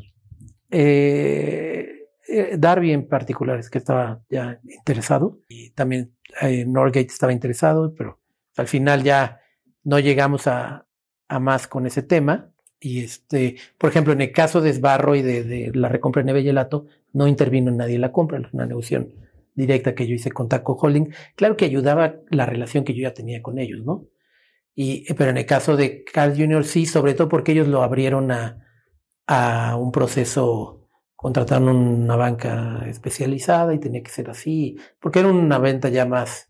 Manejas varias empresas. ¿Cómo? A ver, venimos de un, un día de operación, de, de, una plática en los que nos dijeron que operabas dos días a la semana y un día de CEO y otro día para este, el equipo. ¿Cómo se ve un día tuyo siendo CEO de tres empresas? Es que yo, yo he estructurado todo de tal forma que, como decía ahí, no necesito estar en el día a día, ¿no? O sea, si yo tengo que tomar una decisión en el diario, algo está, para mi gusto, algo está haciendo mal. O sea, mi, mi, mi rol tiene que ser totalmente estratégico, ¿no? Porque si no, no tengo tiempo de pensar otras cosas. Y, y si de repente me sobra tiempo, pues está bien. La verdad, a mí me, yo dedico mucho tiempo a mis cosas personales, ¿no? Usted, a mis hijos, etcétera, ¿Por qué? Porque yo no puedo estar involucrado en el día a día. O sea, si me dices que yo tengo que ir a todas las tiendas un día para que funcionen, digo algo estoy haciendo mal, ¿no? Entonces, este, no tengo el equipo o la gente atrás necesaria para apoyarme, ¿no? Hablabas al principio de cómo cambió el mundo de la restauración en 2020. ¿Tú cómo lo estás viendo hoy que manejas cuántas sucursales? 100 sucursales. Eh, ¿Cómo empiezan a jugar todas estas nuevas tecnologías en cómo visualizas la estrategia de crecimiento o de operación de tu negocio?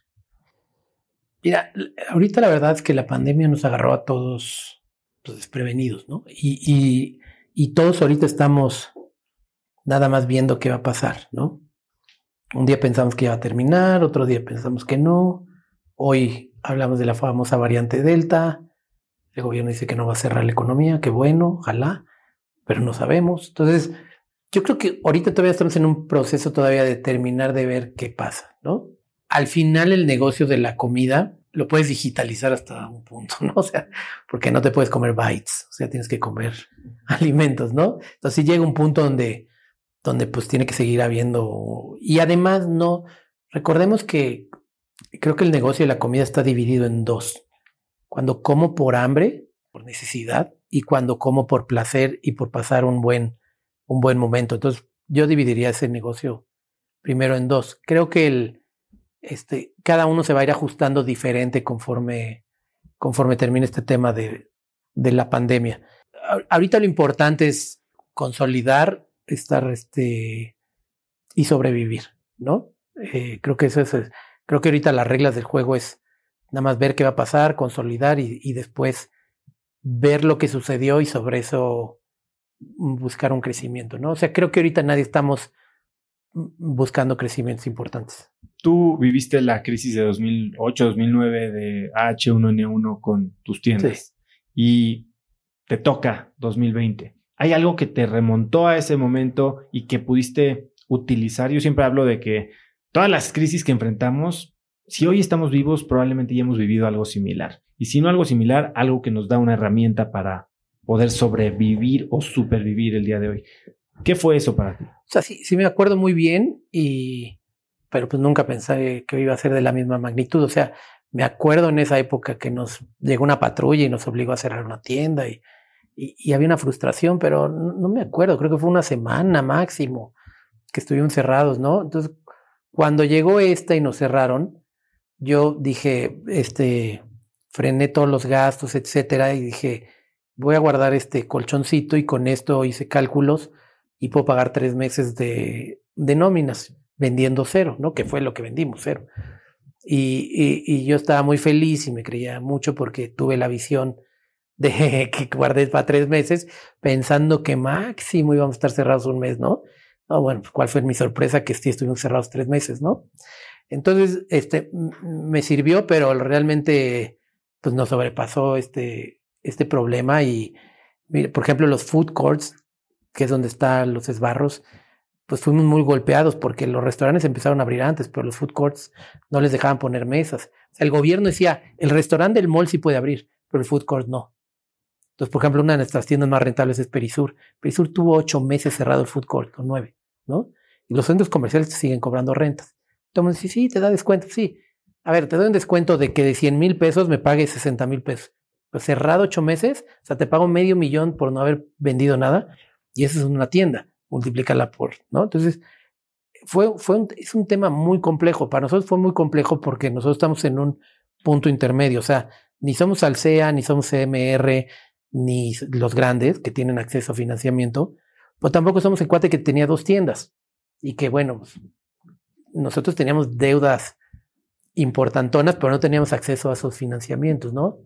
Entonces sí fue, fue un tema que ha sido muy complicado, nos ha enseñado mucho, este, la gente nos ha ayudado mucho, la que trabaja con nosotros, digo, algunos otros, otros no lo han comprendido, pero muchos lo han, lo han, lo han comprendido y siento que hoy ya estamos saliendo adelante de este problema. Ahora, ¿qué va a pasar? Pues vamos a trabajar los próximos año y medio, dos años para pagar lo que debemos de lo que perdimos de algo que no es atribuible a nosotros, ¿no? Pero pues todos estamos en la misma, ¿no?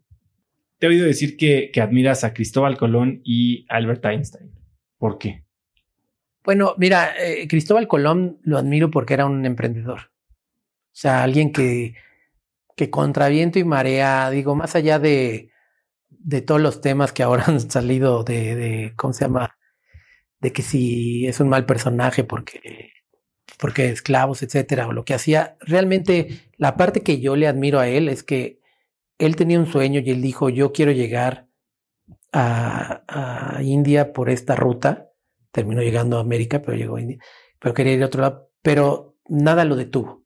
Y fue y habló con quien tuvo que hablar y fue y consiguió el dinero como lo tuvo que conseguir.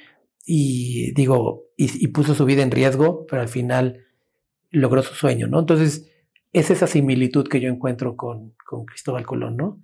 Y Albert Einstein le admiro porque pues las mentes brillantes que vienen a transformar la humanidad, pues no hay otra más que admirarles, ¿no? O sea, para mí no hay nada más increíble que la inteligencia humana, ¿no? Javier, ahorita vamos a abrir el foro a preguntas y respuestas, eh, porque seguramente muchos tendrán eh, dudas puntuales y espero que haya tiempo para todos.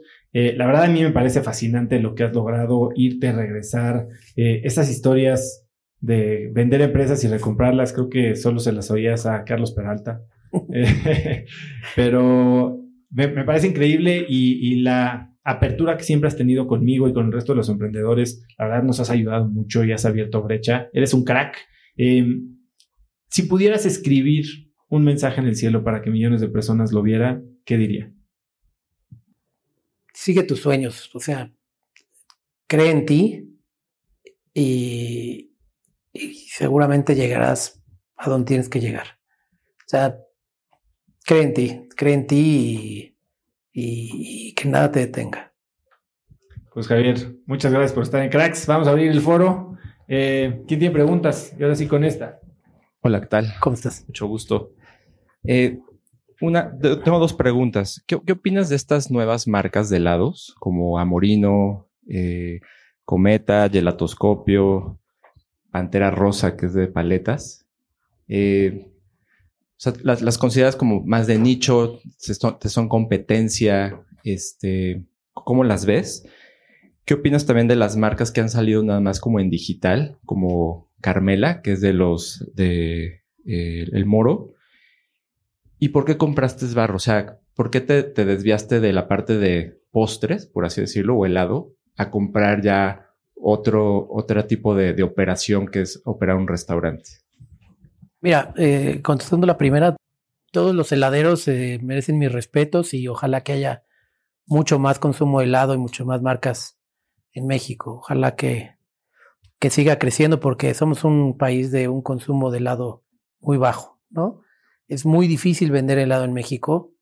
Eh, nosotros somos los únicos que llevamos, que hemos durado veintitantos años. Eh, el tema de las lluvias, el tema de, la cultura no nos ayuda y ojalá que les vaya muy bien, ¿no? Este, Amorino es una fantasía, es una marca europea y realmente pues vende la experiencia de que te hagan el helado en forma de flor, ¿no?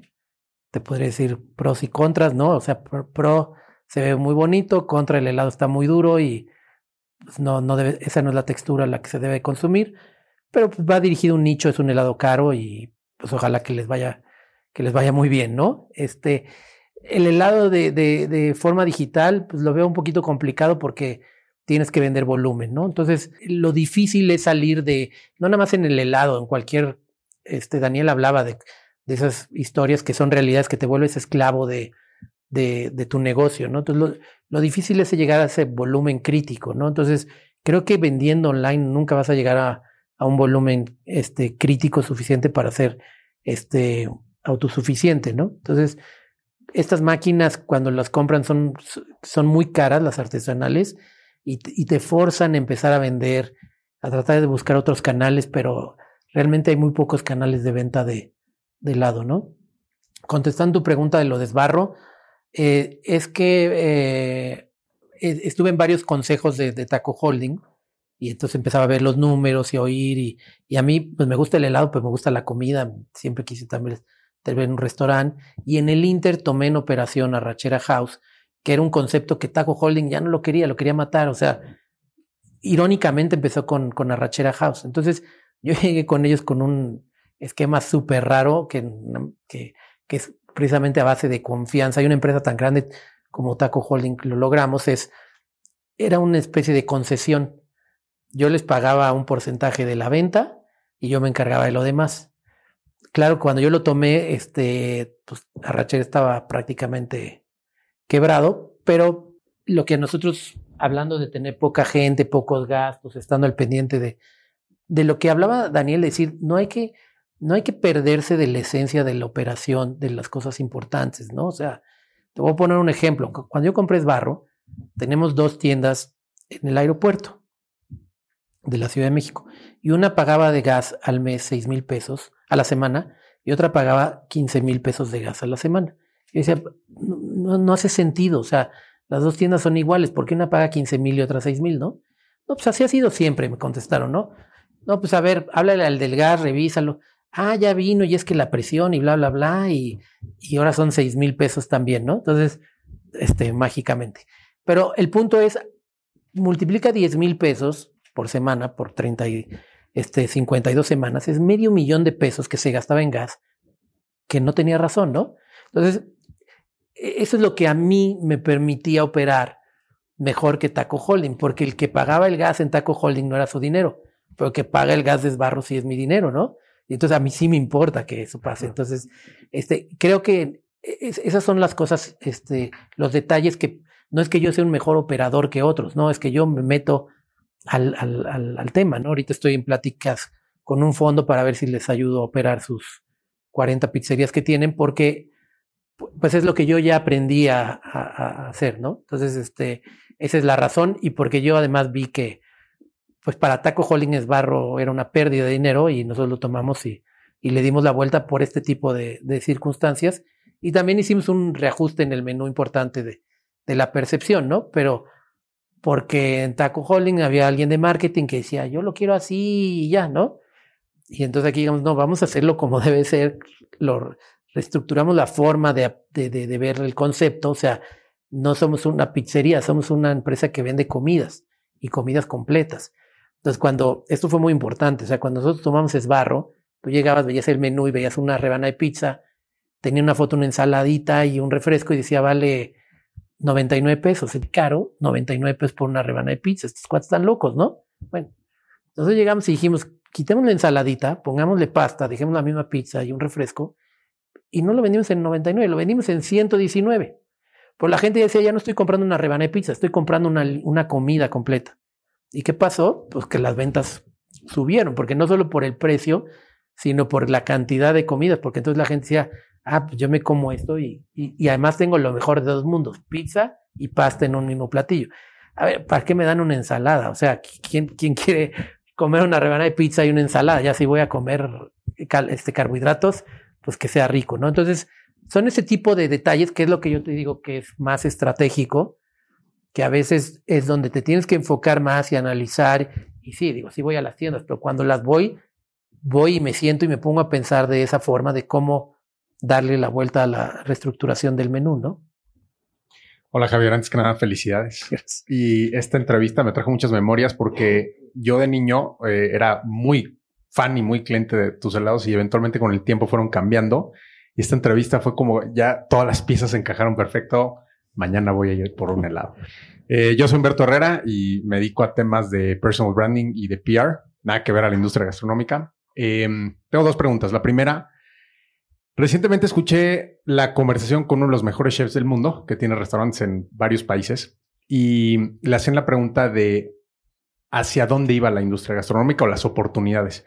Y él dijo algo que me llamó muchísimo la atención y que yo lo estoy filtrando en mi propio negocio, que es, él decía, si tú divides eh, en, tres grandes categorías cada industria, lo que él dice que en la gastronomía, la categoría hasta arriba, entiéndase el fine dining así súper top, y la categoría hasta abajo, price playing, son las que van a crecer desproporcionadamente y que en los siguientes 10 años él espera que los que están en el centro son los que van para abajo. Em, ¿Qué opinas tú cuando escuchas esto, sobre todo en tu industria? Pues mira, e-, es, que en el tema de la comida creo que lo debemos de, de, focalizar mucho el país del que estamos hablando. Es muy diferente el fine dining en, en Europa, en, en, Estados Unidos o en México. O sea, hay, hay, muchos factores muy, muy diferentes. Los horarios, ¿no? ¿A qué hora se come allá y a qué hora se come aquí? Este, el personal. En ningún lado del mundo llegas como en México y tienes tres meseros alrededor de tu mesa, ¿no? Entonces, allá el personal es un tema. Ahorita, este, Shake Shack está ofreciendo bonos para, para la gente que entra a trabajar. O sea, si entras a trabajar conmigo, te doy un signing bonus. O sea, pero para flip burgers. O sea, ¿sí me explico? Entonces, hay muchas cosas que son muy diferentes. Yo creo que, que, que puede ser cierto, puede ser que no, o sea, depende también del, del, del, del, nivel adquisitivo. O sea, por ejemplo, yo me acuerdo cuando fui a la primera vez a Londres y vi este Pret Manger, me encantó el concepto, ¿no?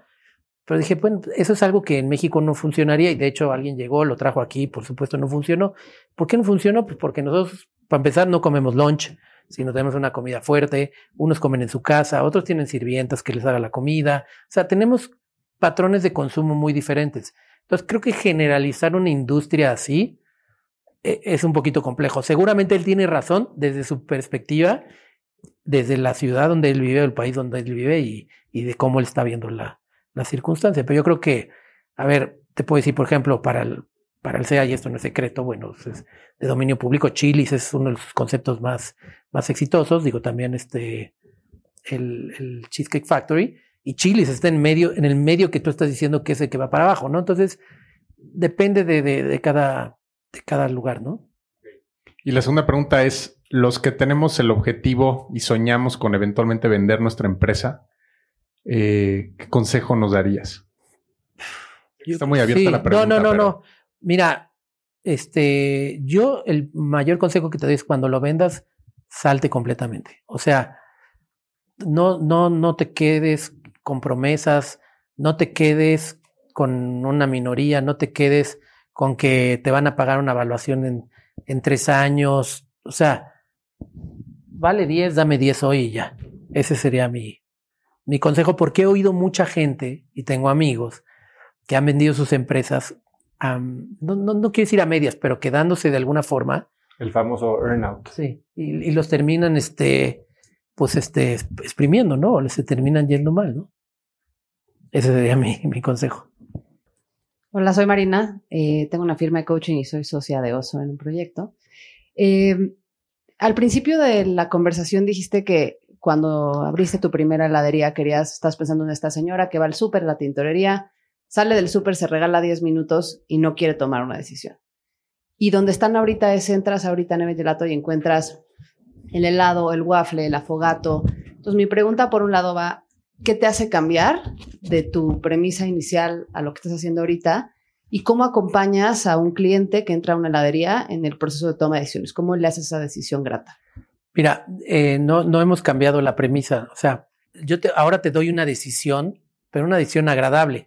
Hay tantas cosas que se me antojan que no sé qué quiero. Es como ir a un buffet y ves tú y dices, ¿por dónde empiezo? ¿No? Ejemplo, hace poco estuvimos viendo, teníamos que, tenemos un waffle que trae un Kit Kat, que trae un Kinder Bueno, que trae dos bolas de helado, ¿no? Le llamamos el, El saludable. Sí, el King Waffle, ¿no?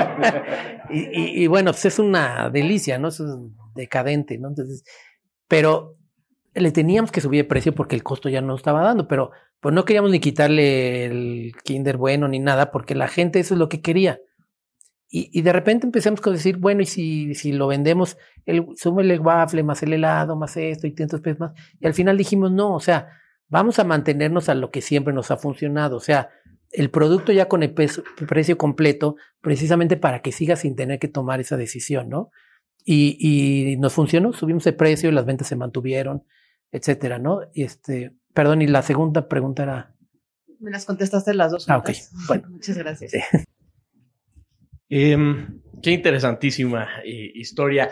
Em, tengo yo personalmente una visión de que los fondos en México son como dementores, ¿no? Que le quitan, le quitan el alma a las empresas. Y un poco lo, lo que decía Arturo ahorita. De mentores, no de mentores. No, no, no, dementores, o sea, tipo, eh, o sea, de, de- de literalmente quitarle como el core a una empresa. Y a mí me pasó lo mismo con Neve Gelato, ¿no? Para, para mí era, era delicioso ir y luego como que perdió su, su encanto. Y, y lo siento igual con Santa Clara y lo siento igual con muchas de las, de las empresas que, que, que, que ha comprado Nexus y demás. Tú habiendo estado adentro, ¿cuál, cuál, cuál fue tu o, o cuál es tu percepción de cómo operan estos fondos eh, mexicanos en donde, en donde chance lo que le daba ese plus a tu helado era enfocarte en la calidad y no en el número, en, en tu margen? en- ¿Me explico? claro. Eh, ¿y, ¿Y por qué crees que, si es que tienes esta percepción, por qué crees que en México pase tanto ese tema en donde un emprendimiento increíble, llega un fondo, lo compra, le quita lo que lo hacía increíble y, y de repente regresas años después y dices, pues, pues es que no, no, no movieron nada, Claro. ¿no?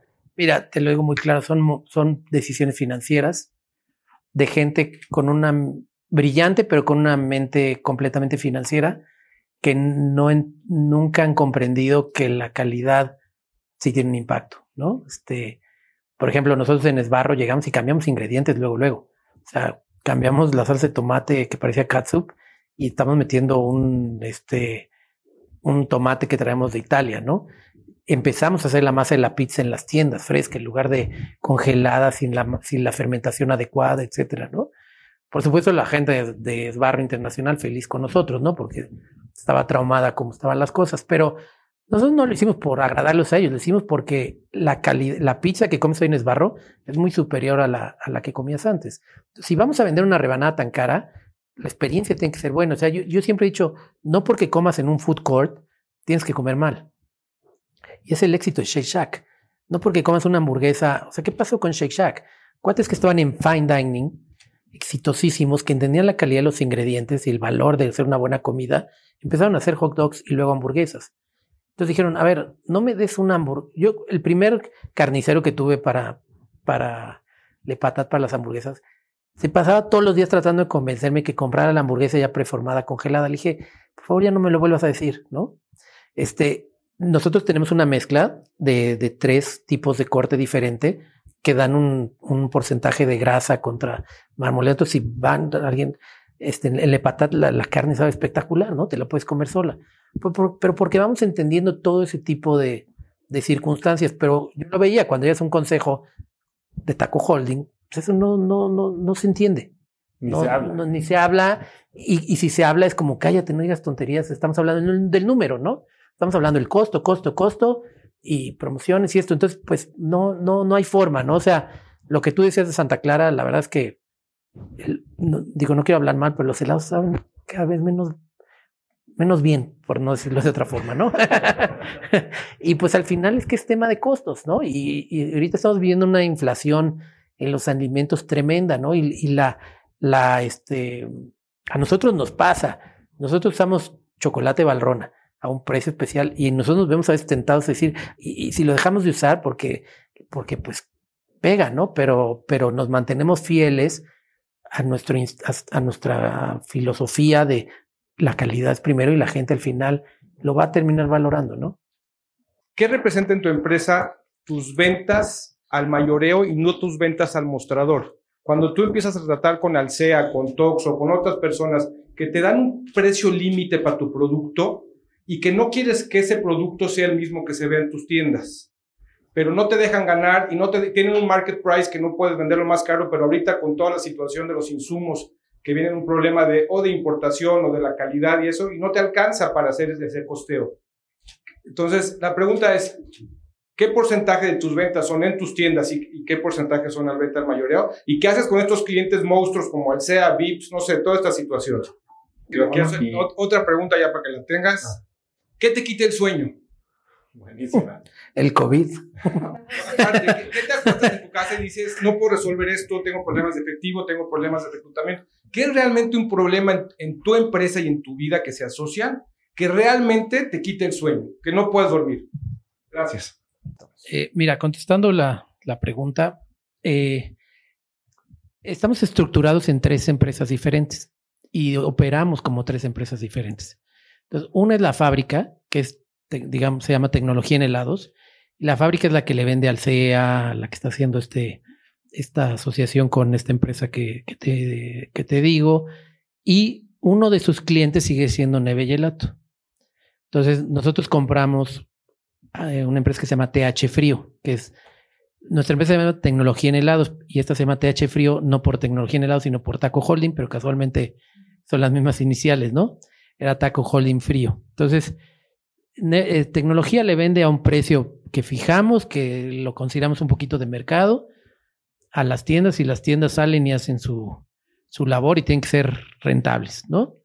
Entonces, lo que, lo que pasa, ya tecnología es la que tiene, no tiene venta, para, para tecnología toda la venta es a mayoreo, porque la venta a Neve y Gelato también es mayoreo, y le vendemos a otras cadenas de, de helados, ¿no? Entonces, lo, lo, dividimos así también porque eh, hemos logrado hacer que clientes no nos vean como competencia y también nos compren este el helado para sus heladerías y también vendemos un poco de base para terminar y hacer helados, ¿no? Eh, le vendemos base a Par de France, que a su vez se lo vende a otros heladeros en Los Cabos, Puerto Vallarta, Acapulco, para que hagan, para que hagan sus, sus helados. Eh, ¿Qué hacemos con el tema de los precios? Eh, negociar, negociar, este, tenemos una infraestructura de costos que, que buscamos cómo, cómo moverla y mira, ahorita más, lo que más nos ha pegado no tanto es el, aumento de los costos per se de las materias primas, sino que nosotros teníamos un volumen de compra y teníamos una infraestructura. Problema, nosotros le vendemos el helado a Vips desde hace seis, años. Todas las malteas de Vips les, les el helado. Y el gran problema de Vips es que nosotros le entregamos el helado a todos sus restaurantes. Entonces, logísticamente es un nightmare porque entonces ya tenemos dos negocios. Tenemos un negocio de logística y tenemos un negocio de fabricación de helado, porque le tenemos que entregar el helado en Ensenada, en, Los Cabos, Tuxtla Gutiérrez, todo el país tenemos que ir a entregarle a los VIPs. Y entonces es, eso es realmente complicado y obviamente tenemos una infraestructura de costos con un volumen. Entonces, cada tienda te va a llevar 100 litros de helado, hoy te estoy llevando 20 o 30 porque pues por el COVID este, los VIPs han estado, este, bueno, como todos los restaurantes, ¿no? Entonces, eso ha sido como que la parte más dura. Entonces, entramos en negociaciones, decir, oye, si antes te entregaba este una vez a la semana, pues ahora te entrego tres veces a la semana cuando se junta, etcétera, ¿no? Pero todo, todo mundo ha sido eh, susceptible, ¿no? Eh, entre más empieza a mejorar las cosas, cuando más complicado se empieza a volver, porque la gente quiere brincar a volver a la, a la normalidad rápido, ¿no? ¿Qué te quita el sueño? Ah, pues literalmente el COVID, ¿no? O sea, pero si no hubiera COVID, eh, me preocupa la, la criminalidad, me preocupa la, la, el tema político del país, pero pues, al final son cosas con, los que, con las que hay que salir adelante. O sea, no me quita el sueño, por ejemplo, la competencia, no me quita el sueño esos temas, porque eh, siento que hay para todos, ¿no? Y mientras hagamos las cosas bien, pues vamos a salir adelante, ¿no? Pues Javier, verdaderamente ha sido un privilegio eh, contar contigo hoy. Muchas gracias por contar la historia, por ser tan abierto. Yo creo que mucha gente se lleva esto, que son estos consejos de experiencia, joyas prácticas que podemos ir y aplicar a cualquier nivel en nuestras empresas. Muchas gracias por estar aquí hoy. gracias a ti por la invitación, es un honor. Gracias, muy amable. Pues buenísimo. Gracias. gracias a todos ustedes por, por escucharme, muy amables. Javier es un emprendedor incansable, hecho a la antigua, que ha cumplido el ciclo completo de emprendimiento varias veces y tiene mucho que enseñarnos. Si te gustó el episodio, compártelo con alguien usando el link cracks.la diagonal 133. Puedes compartirlo en redes, por WhatsApp, un mensajito, por donde quieras. Si crees que alguien puede aprovechar las lecciones de Javier, nos ayudas mucho a nosotros ayudándolos a ellos. También sigue Cracks Podcast en Spotify o suscríbete en iTunes y califícanos ahí con 5 estrellas para que más gente nos encuentre. Y puedes ver el video de esta entrevista en YouTube, en nuestro canal, donde están todos los videos, youtube.com diagonal Cracks Podcast. Mencióname en Instagram o Twitter con la lección que más te dejó este episodio como arroba osotrava y recuerda que puedes encontrar links a todo lo que Javier y yo hablamos el día de hoy en cracks.la diagonal 133. Y antes de irte, no olvides registrarte para recibir mi newsletter Viernes de Cracks, que es un correo, un boletín muy corto que mando cada semana con 5 tips, artículos, libros, gadgets, frases o cosas que encuentro en el internet y que creo que pueden ayudarte a tener una vida más productiva o al menos a empezar una conversación interesante este fin de semana. Son más de 70 mil personas las que lo reciben cada semana y es de lo que mejores comentarios recibo en mis redes. Para registrarte es bien fácil, solo tienes que ir a cracks.la diagonal viernes y pronto estaré en tu inbox. Eso es todo por hoy, yo soy Oso Traba y espero que tengas una semana de cracks. Este episodio es presentado por Vic. Si me conoces, sabes que soy un consumidor voraz de audiolibros y que he probado todo tipo de aplicaciones para seguir nutriendo mi mente mientras manejo o mientras corro o hago ejercicio, pero sin duda, por mucho, Vic es mi favorita. Con Vic puedes convertirte en una máquina de aprendizaje porque con solo 15 minutos al día puedes leer más de 12 libros al año. En Vic tienen más de 250 mil títulos y puedes escuchar resúmenes de bestsellers en menos de 15 minutos o libros completos, incluido mi libro Haz lo que importa, así como mis Vic originales como Cómo combatir el síndrome del impostor. Vic, por ser escucha de cracks, te regala 7 días de prueba y después contenido ilimitado por solo 167 pesos al mes en un pago anual de 1.999 pesos al suscribirte a Vic. Simplemente ve a cracks.la diagonal Vic. Vic se escribe B alta E E K. Una vez más, es cracks.la diagonal Vic. Este episodio es presentado por Hospital Ángeles Health System. Cada invitado con el que platico en el podcast me abre los ojos a nuevas tecnologías que están impactando de forma positiva la manera en que todos nosotros vivimos. Una de las áreas en las que el avance tecnológico está generando más impacto es en el área de la salud, especialmente con los avances en cirugía robótica que permiten intervenciones con menos sangrado, menos dolor, cicatrices más pequeñas y una recuperación mucho más rápida. Hospital Ángeles Health System el programa de cirugía robótica más robusto en el sector privado en México. Cuenta con 13 robots Da Vinci, el más avanzado y versátil del mundo, y con el mayor número de médicos certificados en cirugía robótica, con la cantidad de horas necesarias para poder operar, ya que tiene el único centro de capacitación de cirugía robótica en todo el país. Este es el futuro de la cirugía. Si quieres conocer más sobre el programa de cirugía robótica de Hospital Ángeles Health System y ver el directorio de doctores, visita cracks.la diagonal ángeles. Una vez más, es cracks.la diagonal ángeles. Consulta a tu médico.